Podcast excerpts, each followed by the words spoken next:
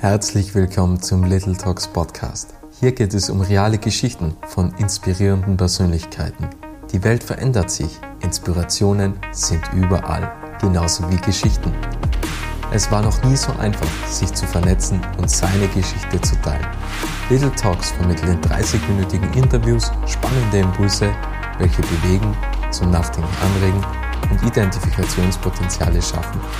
Das ist Little Talks. Mein Name ist Robert Bacher und mein heutiger Gast ist Celine Blochberger und sie ist Mountainbike, Downhill, Enduro und E-Bike Guide. Außerdem ist sie Sportmodel und sie studiert Sportwissenschaften in Innsbruck. Und ich bin jetzt gespannt, was sie alles zu erzählen hat. Wir haben jetzt gute 40 Minuten bereits gesprochen über alles Mögliche, von Geld bis hin zu Erfolg bis hin zu Zufriedenheit. Und ich bin jetzt gespannt, was sich jetzt im Gespräch ergibt. Hallo Celine.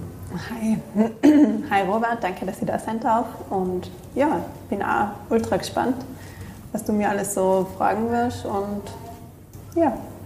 Lass uns beginnen, oder? Ja. Bist du die Erwachsene geworden, die du dir als Kind gewünscht hast? also ich fühle mich immer noch als Kind. das heißt, also ich finde immer, je älter das ich werde, umso dümmer, beziehungsweise ich lerne ganz viel daraus und ähm, ja, ich mache das, was mir happy macht. Und das finden viele als nicht erwachsen, weil halt wenig Plan dahinter steckt. Oder für, gerade jetzt in meinem Umfeld, Family und so, so weiter, die meinen dann immer, ich habe nicht wirklich einen Plan und ich lebe so in den Tag rein und ich schaue, was passiert. Also ich habe schon einen gewissen Plan.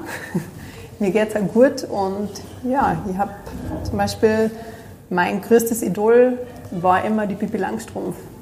Und das ist auch so ein bisschen äh, meine Richtung, wo ich mich dran festhalte und ja, was ich so mache. Gibt es so ein Lebensmotto von dir, was du so verfolgst, was so quasi ja, dein Leben oder dich besonders gut beschreibt? Mach es. das ist mein Motto. Also mach es jetzt, mach es, Hauptsache mach es. Also mit anpacken und nicht lang drüber reden, sondern wirklich machen. Aber wie behält man sich die kindliche Naivität? Weil die verliert man ja irgendwann, oder? Also man wird ja in Systeme hinein geschoben, gestopft, was einfach heißt, okay, das ist das Schema F, führt es aus. Ganz oft und korrekt, so mehr oder weniger. Und man kriegt dann irgendwie Bewertungen. So ein Blatt Papier sagt aus, wie, wie geeignet du eigentlich fürs Leben danach bist, nach der Schule. Und so, also man verliert ja irgendwann diese kindliche Naivität, weil es fängt ja schon eigentlich an mit der Schultüte und mit Schulranzen, was heißt, jetzt beginnt der Ernst des Lebens. Irgendwann aber so in der achten Klasse wird man dann aufgeklärt, liebes Kind, lass dir sagen, die Schulzeit ist die schönste Zeit des Lebens, so mehr oder weniger. Das hätte man ja gern in der ersten Klasse schon gewusst. Aber man verliert das halt irgendwie, oder? Also man, man ist halt irgendwie in ein System rein. Kinder wollen ja keine Systeme, oder? Aber man verliert das irgendwie. Wie behält man es? Wie hast du das geschafft?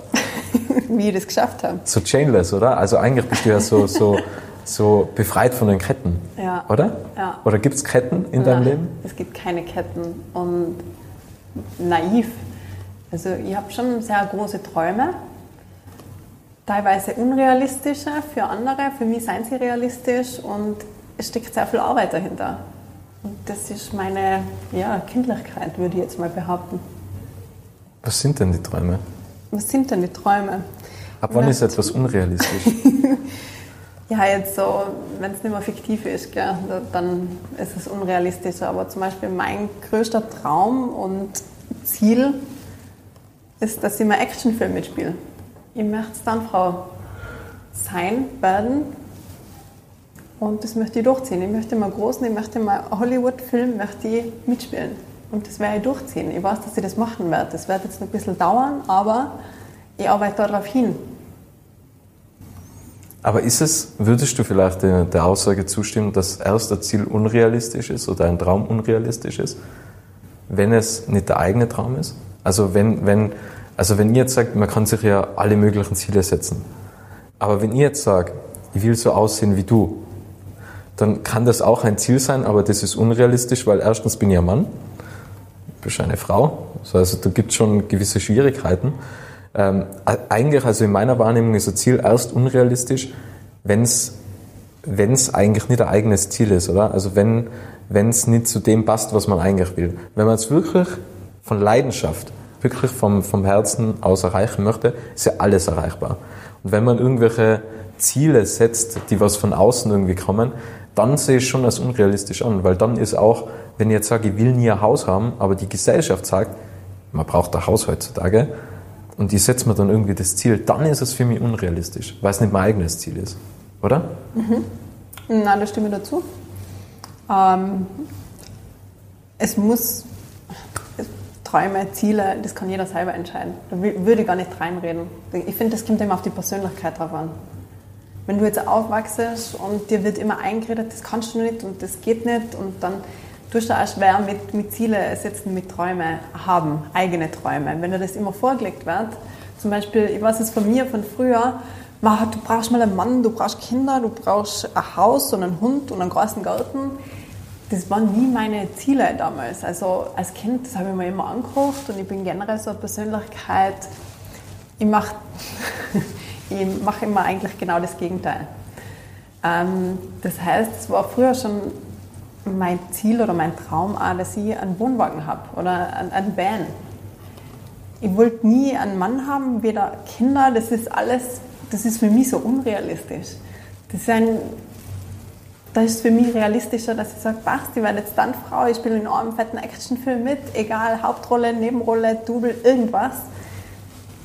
Das ist für mich machbar. Aber gerade so Family gründen und sesshaft werden, das ist für mich einfach so ein negativer Begriff, weil ich einfach Schister war. Das ist, man kann mich nicht einsperren. Ja, woher kommt das, dass du dann sagst, ich mache genau das Gegenteil? Oder? Also das muss ja, irgendwoher kommt das ja. Also was für eine innere Stimme in dir sagt, nein, wir machen genau das jetzt nicht. Es heißt zwar, bei Rot sollte man stehen bleiben, aber nein. Es ist ja viel cooler, wenn man rot über die Ampel drüber fährt. Nein, das, ich glaube, das hängt mit meiner Mom zusammen. die hat früher schon immer gesagt, ähm, wenn du das machst, dann bin ich ultra sauer. Und ich wollte dann immer so schauen, wie weit ich gehen kann. Ich glaube, das kommt daher. Und wenn sie dann gesagt hat, ähm, das war da jetzt zum Beispiel, das war mein Geburtstag, genau. Da hat sie mir dann, das war ein halbes Jahr davor, hat sie mir angerufen, sie hat einen neuen Job angefangen und dann sagt sie, Ma, ähm, sie hat so was Ekliges heute gesehen und zwar, das, das glaubst du nicht, das hast du noch nie gesehen. Und ich so, cool, Mama, was?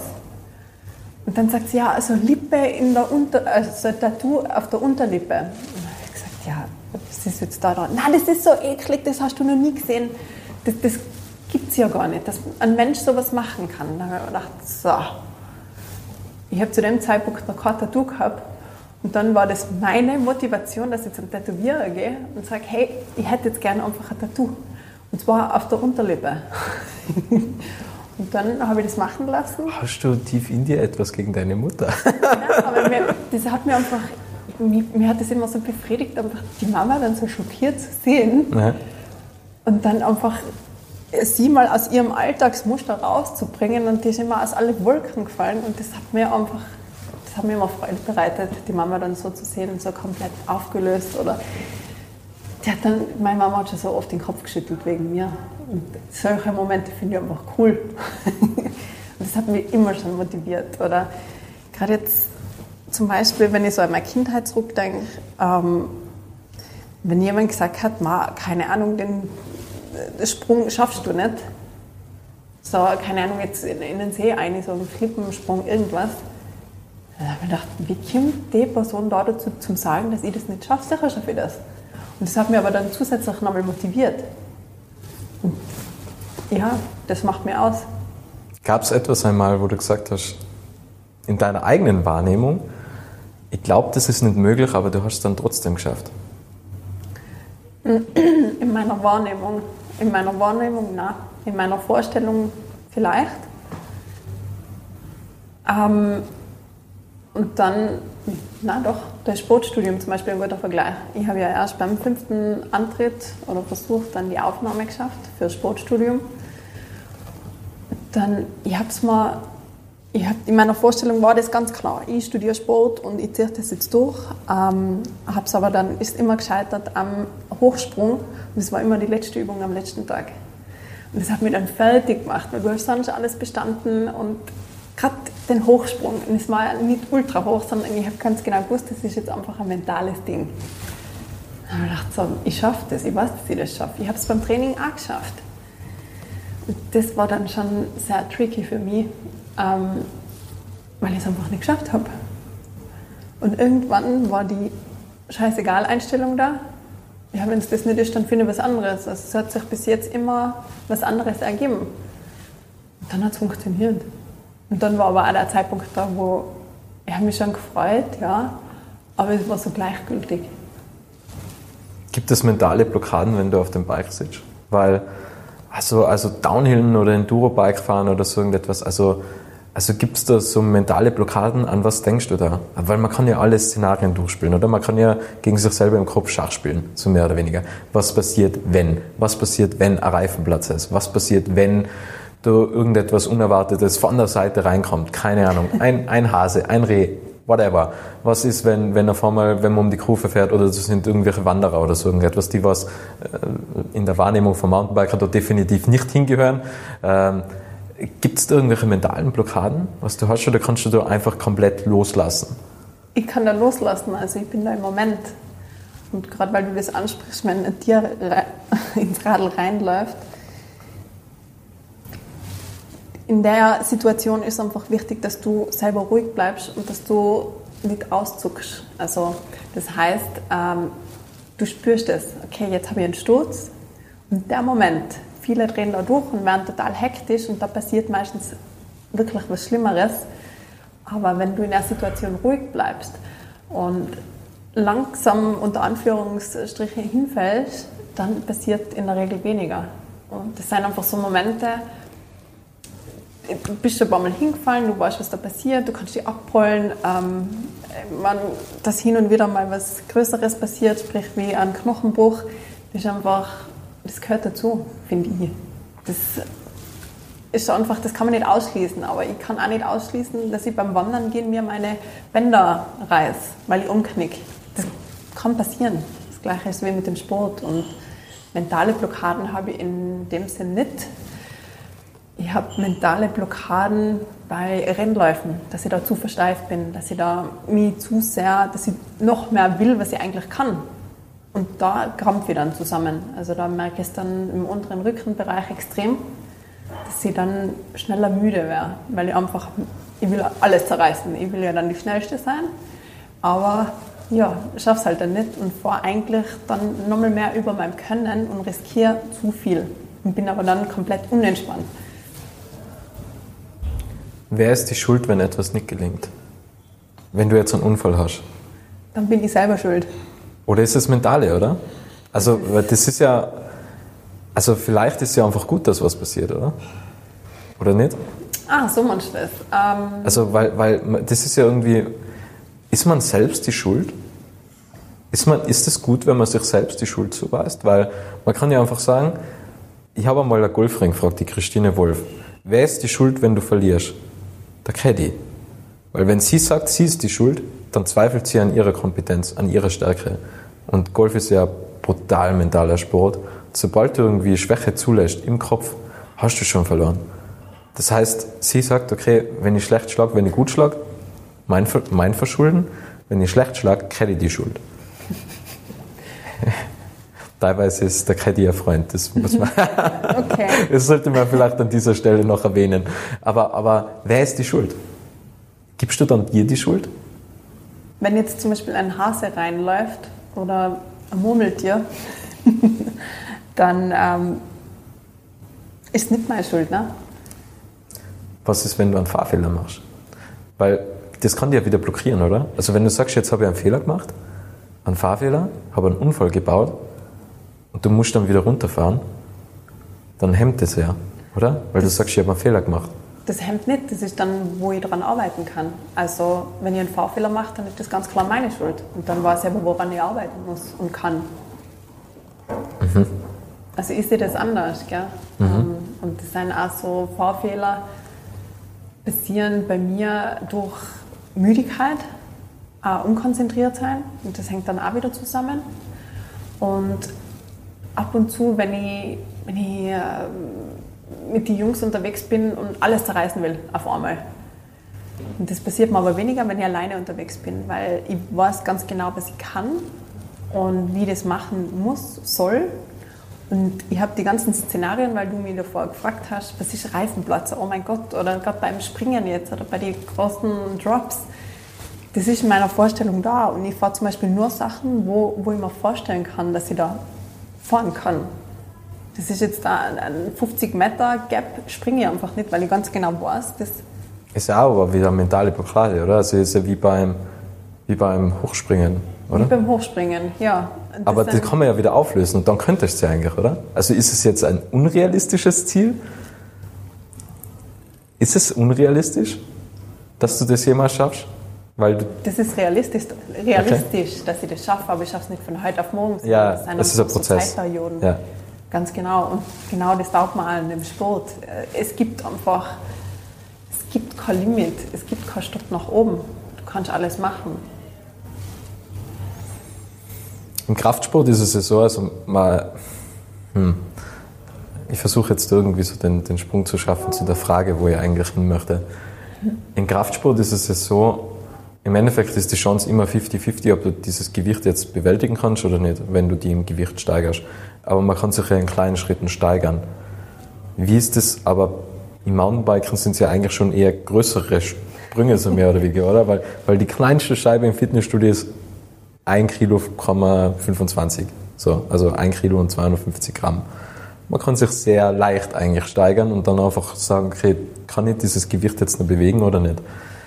Im Mountainbiken ist es ja eigentlich, ja, erstens ist es ein anderes Risiko als wie beim Kraftsport, würde ich jetzt einfach mal sagen. Also mhm. Also das Verletzungsrisiko bei Fehlern ist immens viel höher. Und zweitens sind die Sprünge ja viel größer. Weil ich glaube, man, man schafft eine Hürde und dann ist aber die nächste Hürde nicht irgendwie ein kleiner Leiterschritt, sondern das sind irgendwie zehn Leiterschritte, so mehr oder weniger, oder? Mhm. Wie geht man mit dem um? Wie man mit dem umgeht. Und zwar, du, oder du bist immer mit, mit Leuten unterwegs, die was die auch kennen, die was deinen Fahrstil auch kennen. Und die wissen auch, was du kannst und die pushen die dann auch. Und das Pushen, da ver verlässt du deine Comfortzone und da geht immens viel weiter. Weil du hast zwar in deiner Vorstellung, passt, okay, dann machst du das alles und dann hast du es gemacht und dann bist du einfach, dann hast du die Motivation und auch äh, für weitere, größere Sachen und für krassere Sachen und du hast auch das Selbstvertrauen, die, die Confidence, die kriegst du dann auch und das ganze Kombination mit dem Drum und Dran, da geht immens viel weiter. Und genau bei sowas merkst du einfach, wie, wie, wie cool das eigentlich ist und wie mega viel Spaß das auch macht. Und du, wenn du das selber dann siehst, mal deine Schritte, wenn, wenn du so zurückgehst. Und jeder Anfang ist schwierig, ja, aber die ganzen Prozesse, wenn das dann alles zusammenpackst und wenn ich mir denke, so, was ich jetzt alles fahren kann, Hätte mir das jemand vor ein paar Jahren gesagt, dann hätte ich einfach gelacht. Also, ja, genau. Das ist schon cool. Und es macht auch Spaß, da zum Weitermachen, wenn man selber die Weiterentwicklung so aktiv mitbekommt. Gell? Gibt es Dinge, wovor du Angst hast? Beim Radlfahren nicht, nein. Im Leben? Im Leben. Ähm, ja, das gibt's. Ich habe äh, Bindungsängste. Also ich lege mich da nicht gern fest. Aber sonst, ja. Hängen Bindungsängste damit zusammen, dass man Angst hat, verletzt zu werden? Verletzt, ähm, wie verletzt? Was für Verletzung? Physisch oder? Ja, mental, oder? Also man, man ich glaube. Psychisch. Psychische ja. Verletzungen, ja. Es ist halt, ich, ich, ich, kann das nachverstehen mit Bindungsängsten. Ich tue mir da auch wahnsinnig schwer. Aber andererseits ist es total schwer, also es ist ein ultra schwieriges Thema. Ähm, hm. Also bei mir sind es Bindungsängste. Ich habe nicht mal einen Handyvertrag, der was gebunden ist an drei Jahre, sondern ich kann den immer kündigen. Das ist bei mir, mich, mich stresst das, wenn ich einen Mietvertrag habe, der was drei Jahre geht. Weil ich einfach denke, boah, drei Jahre, das, das, kann ich nicht beeinflussen, was da passiert, oder ich kann es schon beeinflussen, aber was ist, wenn ich dann sage, passt, ich ziehe jetzt nach L.A., mache mein Ding und Was mache ich dann mit der Wohnung? Oh, aber das ist ja, ist ja, also gerade weil, weil du jetzt Bezug zum Beispiel auf Wohnung oder sowas nimmst, man ist ja viel flexibler. Also man ist ja, das, das ist ja, wenn du jetzt einen Urlaub machst du, oder einen, einen Krankenhausaufenthalt aufgrund mhm. eines Unfalls, mhm. du kaufst ja nicht das Krankenhaus, du bist einfach nur da, um wieder irgendwann wegzugehen. Mhm. Und das Problem ist ja, dass, dass man sich quasi sich selbst ein Gefassten auferlegt. Also ich habe vorher gerade gesagt, du bist eigentlich so chainless. So. Und das, das macht aber andererseits ist ja extrem viel mit Unsicherheit verbunden, oder? Also jetzt gerade beim Mietvertrag oder so, wenn man jetzt eigentlich nie so, ja, so über drei Jahre oder so mal einen Mietvertrag hat, so, man lebt halt auch immer in, in Unsicherheit, oder? Finde ich nicht Unsicherheit. Unsicherheit ist das falsche Wort, das klingt negativ. Das ist eher flexibel. ich möchte flexibel bleiben. Und ja, ein Unfall, wenn ich mal einen Unfall habe oder Verletzung, dann bin ich unflexibel. Aber ich habe dann wieder Zeit für andere Dinge in meinem Leben. Ich kann dann wieder mehr für die Uni machen, intensiver. Ich, ich habe wieder mehr Zeit für meine Family und für meine Freunde. Das bleibt nämlich alles ein bisschen auf der Strecke in der Zeit. Und ähm, solche Unfälle, das passiert ja auch nicht ohne Grund. Das ist vielleicht, war das wieder mal so ein Zeichen, dass man einen Gang zurückschalten sollte und wieder mal ein bisschen nachdenken sollte, dass es noch andere Sachen gibt wie Radlfahren oder nur arbeiten. Ähm, deswegen, sowas stresst mich nicht. Sowas gehört dazu. Und ich lerne auch gerade in Verletzungsphasen, lerne ich auch irrsinnig viel dazu. Und lerne auch wieder andere Leute kennen. Wie geht es dir eigentlich in der Männerszene? Beziehungsweise, die Frage kommt von der Viktoria, ich will es nur erwähnen. ja, also du kannst jetzt schöne Grüße ausrichten. Die mhm. Frage ist von ihr, weil wie, wie setzt man sich da durch? Also, weil sie hat schon gesagt, sie schätzt die einfach als, als begabteste Enduro-Bike-Fahrerin ein, so in Österreich, glaube ich, Tirol, Österreich, hat sie gesagt. Europa, weltweit, weltweit hat sie gesagt. Jetzt, jetzt fällt es mal, weltweit, genau, weltweit, da haben wir das passende Wort. Und, also, und A zum Beispiel mit dem, das sind jetzt zwei verbundene Fragen. Sportmodel. Weil du kommst ja einfach so total liebevoll rüber und dann kann es einfach sein, natürlich kriegt man irgendwie Wertschätzung, aber dass man einfach so, ja, die drücken wir jetzt irgendwie beim Preis, oder? Also, weil du machst ja dann trotzdem irgendwie alles selbst und, und du bist halt irgendwie in einer Männerszene drinnen. Du bist irgendwie, es ist halt einfach schwierig, oder? Also, wie setzt man sich da durch? Mit dem Kopf durch die Wand. ja, mit dem Kopf durch die Wand. Ähm, ich mache da nicht so ein großes Ding draus, so eine Geschlechtertrennung. Es gibt Mädels, es gibt Jungs passt, das ist mir bewusst. Ich bin aber auch nicht so aufgewachsen worden. Also zum Glück nicht.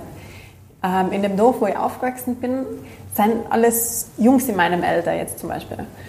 Und die haben da auch nie äh, ein großes Thema draus gemacht. Du bist jetzt ein Mädel und quasi du kannst das nicht. Das hat es bei mir nicht gegeben. Deswegen das Geschlechtertrennung, das ist bei mir erst so durch Innsbruck gekommen eigentlich. So. Und jetzt teilweise kriege ich es schon mit, von Leuten, die einfach da so eine Geschlechtertrennung machen. Nein, du bist ein Mädel, du kannst das nicht.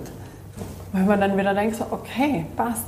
Ähm, aber heißt das jetzt, dass jeder Typ, den ich jetzt sehe, der mir die Tür aufhalten muss? Da komme ich ja auch nicht klar drauf. Oder? Und ich mache da, wie gesagt, ich mache da keinen Unterschied.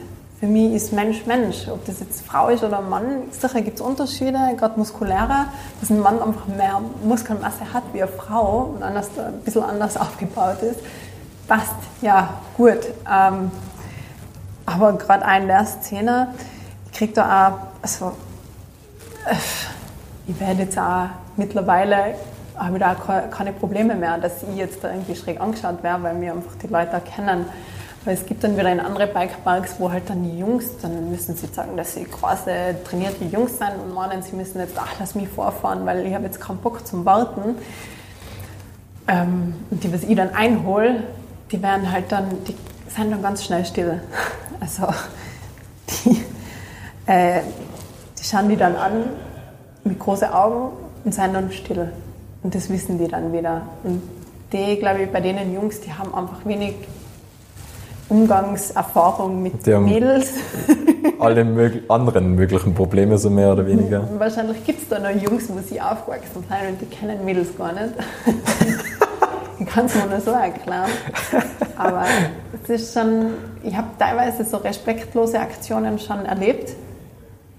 Ähm, Gerade weil man in der Szene ist sehr, immer noch sehr männerlastig, männerdominiert. Ähm,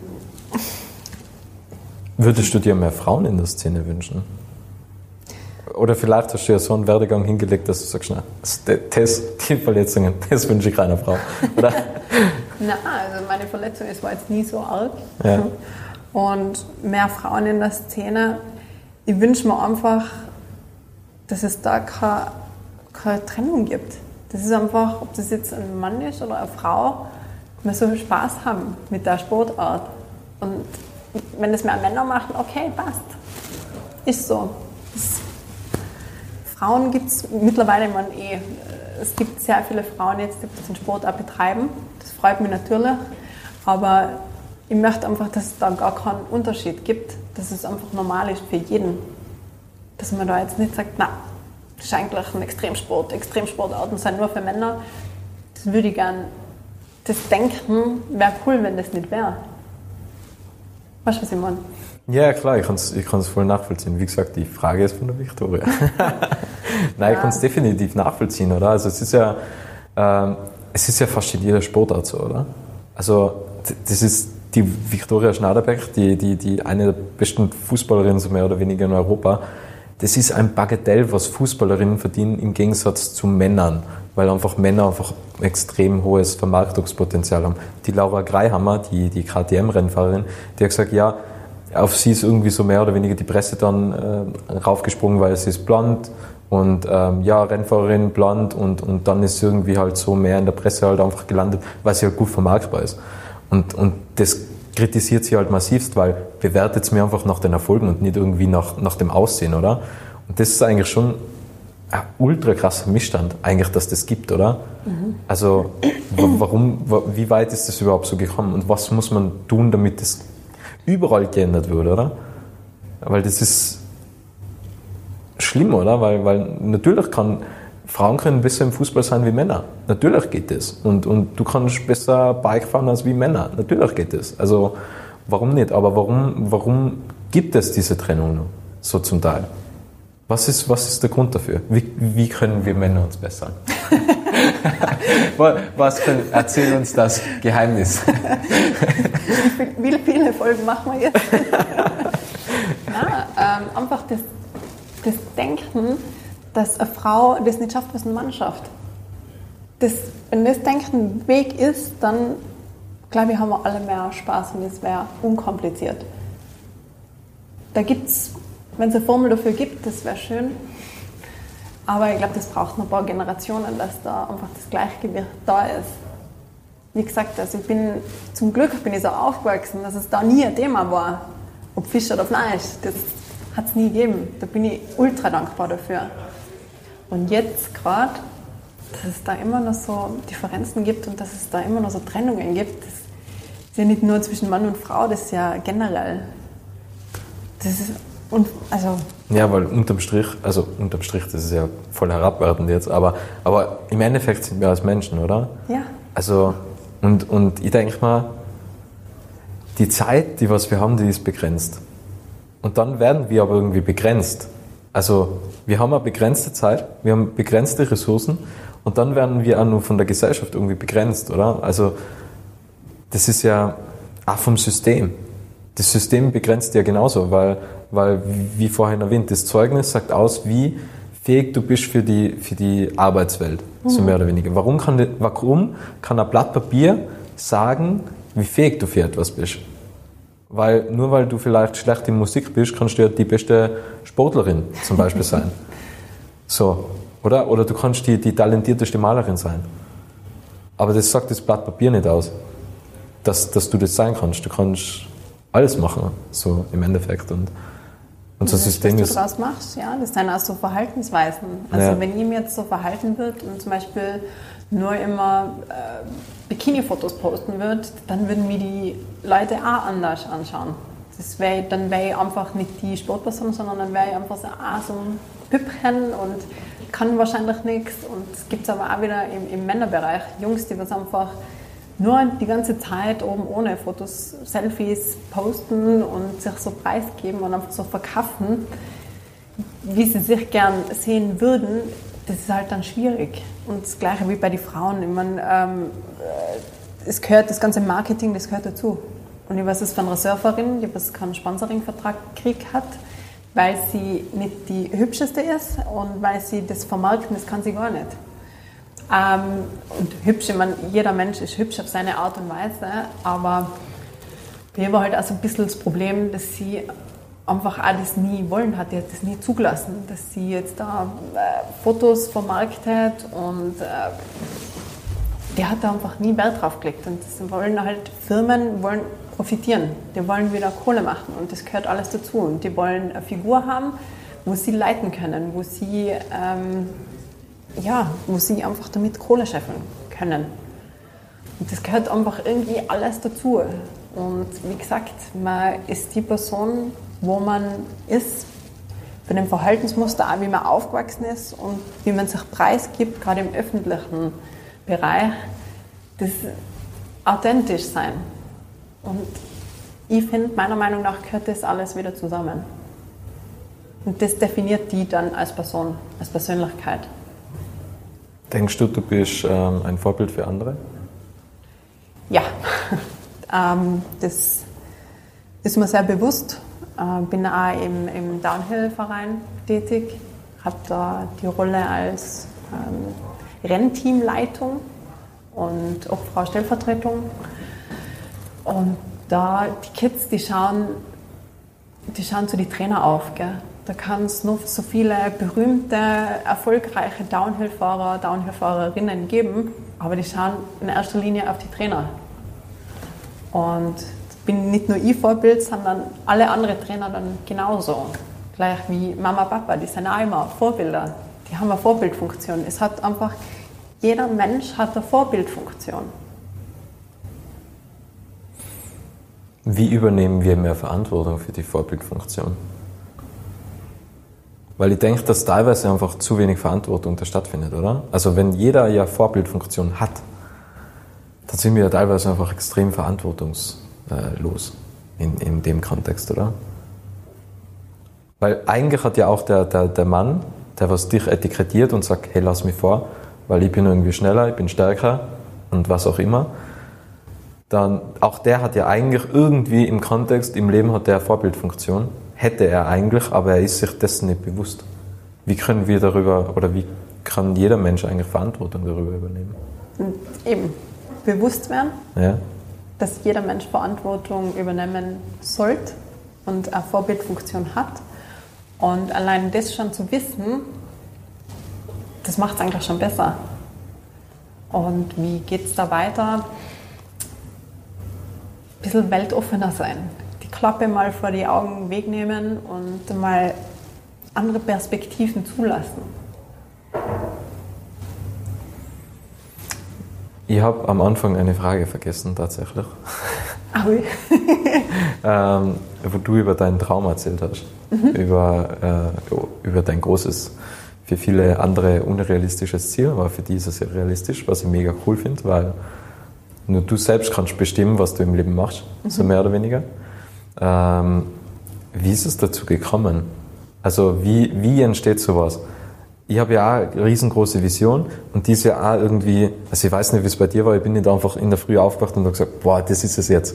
Sondern, sondern das war ein Prozess, wo richtig viel dazugehört hat. So, ich habe jede Menge lernen müssen und so, dass irgendwann so ein klares Bild entstanden ist, wow, das ist es.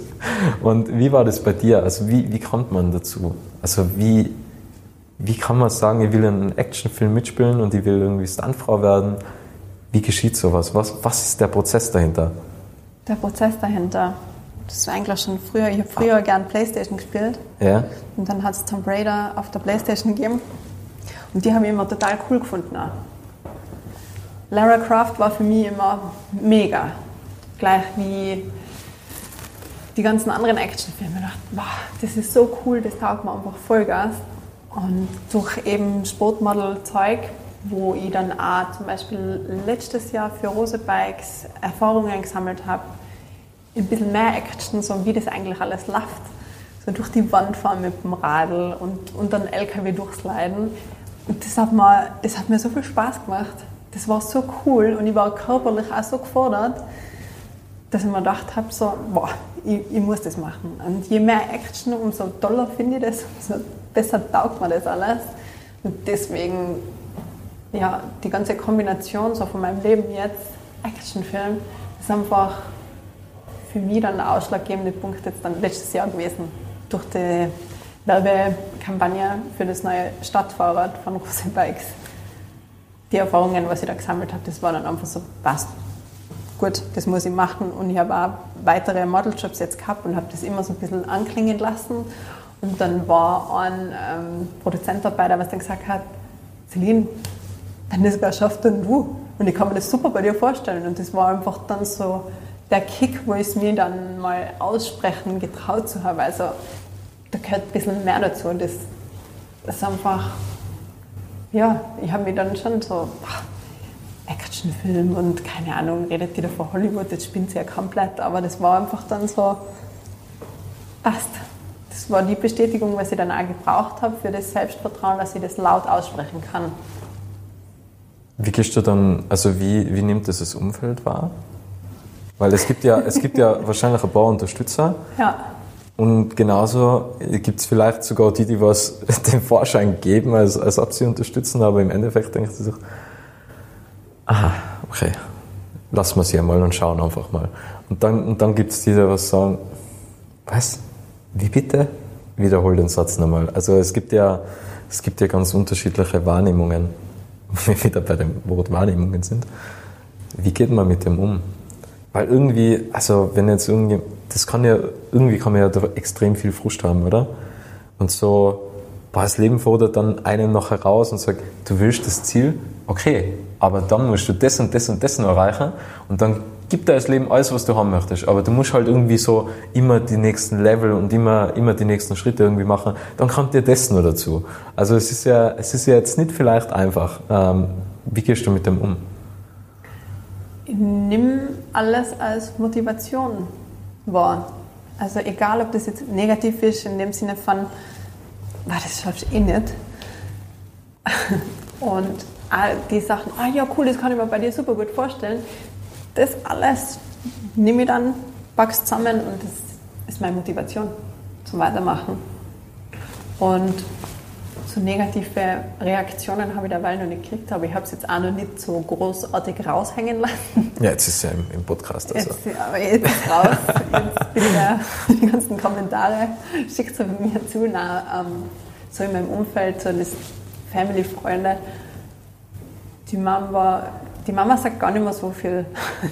Die, die schüttelt dann immer den Kopf und haltet sich raus. Die hat schon einiges mitgemacht, das passt und Freundeskreis, die finden das cool. Die können sich das auch gut vorstellen. Ja, cool. Sehr cool. Also da war ja noch nichts Negatives dabei. Und wie gesagt, wenn Negatives dabei ist, dann motiviert mich das auch nochmal zum Weitermachen. Die extrinsische Motivation, wie man ja. so schon sagt. Genau. Ja. ja, es ist schon, ach, das kann so ein Riesenmotivator sein ich versuche das ja immer wieder abzulegen, weil, weil ja, da war ich dann teilweise zu engstirnig und habe eigentlich meine Ziele aus, aus, den, aus den Augen verloren, weil ich gesagt habe, jetzt beweise ich das nur der einen Person und dann fokussiere ich mich wieder auf mein, auf mein Ding und das ist ja fast schon wie Rache und, und da waren ja die banalsten Dinge dabei, wo ich mir gedacht habe, was war denn damals los? Aber es kann schon ein riesen Motivationsfaktor sein, wenn es auf das große Ziel einzahlt, wenn man sagt, ich will es jetzt jedem beweisen und wenn es nur Kleinigkeiten sind. Ach, das kann dann teilweise echt abhalten vom, von allen anderen Dingen. Ähm, es gibt am Ende immer eine Abschlussfrage. Das ist immer dieselbe. Was möchtest du noch sagen? Danke, dass ich die kennenlernen durfte. Danke für deine Zeit. Und Abschluss, ich gehe jetzt Radfahren. Sehr cool, sehr cool. Auch dir vielen, vielen Dank. Ähm, ich hoffe, wir machen mal eine zweite Folge weil wir haben ja ein super interessantes Vorgespräch gehabt und da gibt's noch so viel zu sagen. wow, da gibt's noch so richtig viel. Was ist Glück? Was ist glücklich sein? Zufriedenheit? Kann man das lernen? Kann man es nicht lernen? Äh, aber das würde jetzt den Rahmen sprengen. Ich hoffe, du hast Zeit einmal für eine zweite Folge, dass wir das dann fortführen können, das Gespräch. Und ja, vielen, vielen Dank für deine Zeit, für, den, für das gute Gespräch und danke an alle, die da draußen zugehört haben. Schön, dass du den Podcast bis zum Ende angehört hast. Wenn dir diese Folge gefallen hat, kannst du den Podcast gerne abonnieren.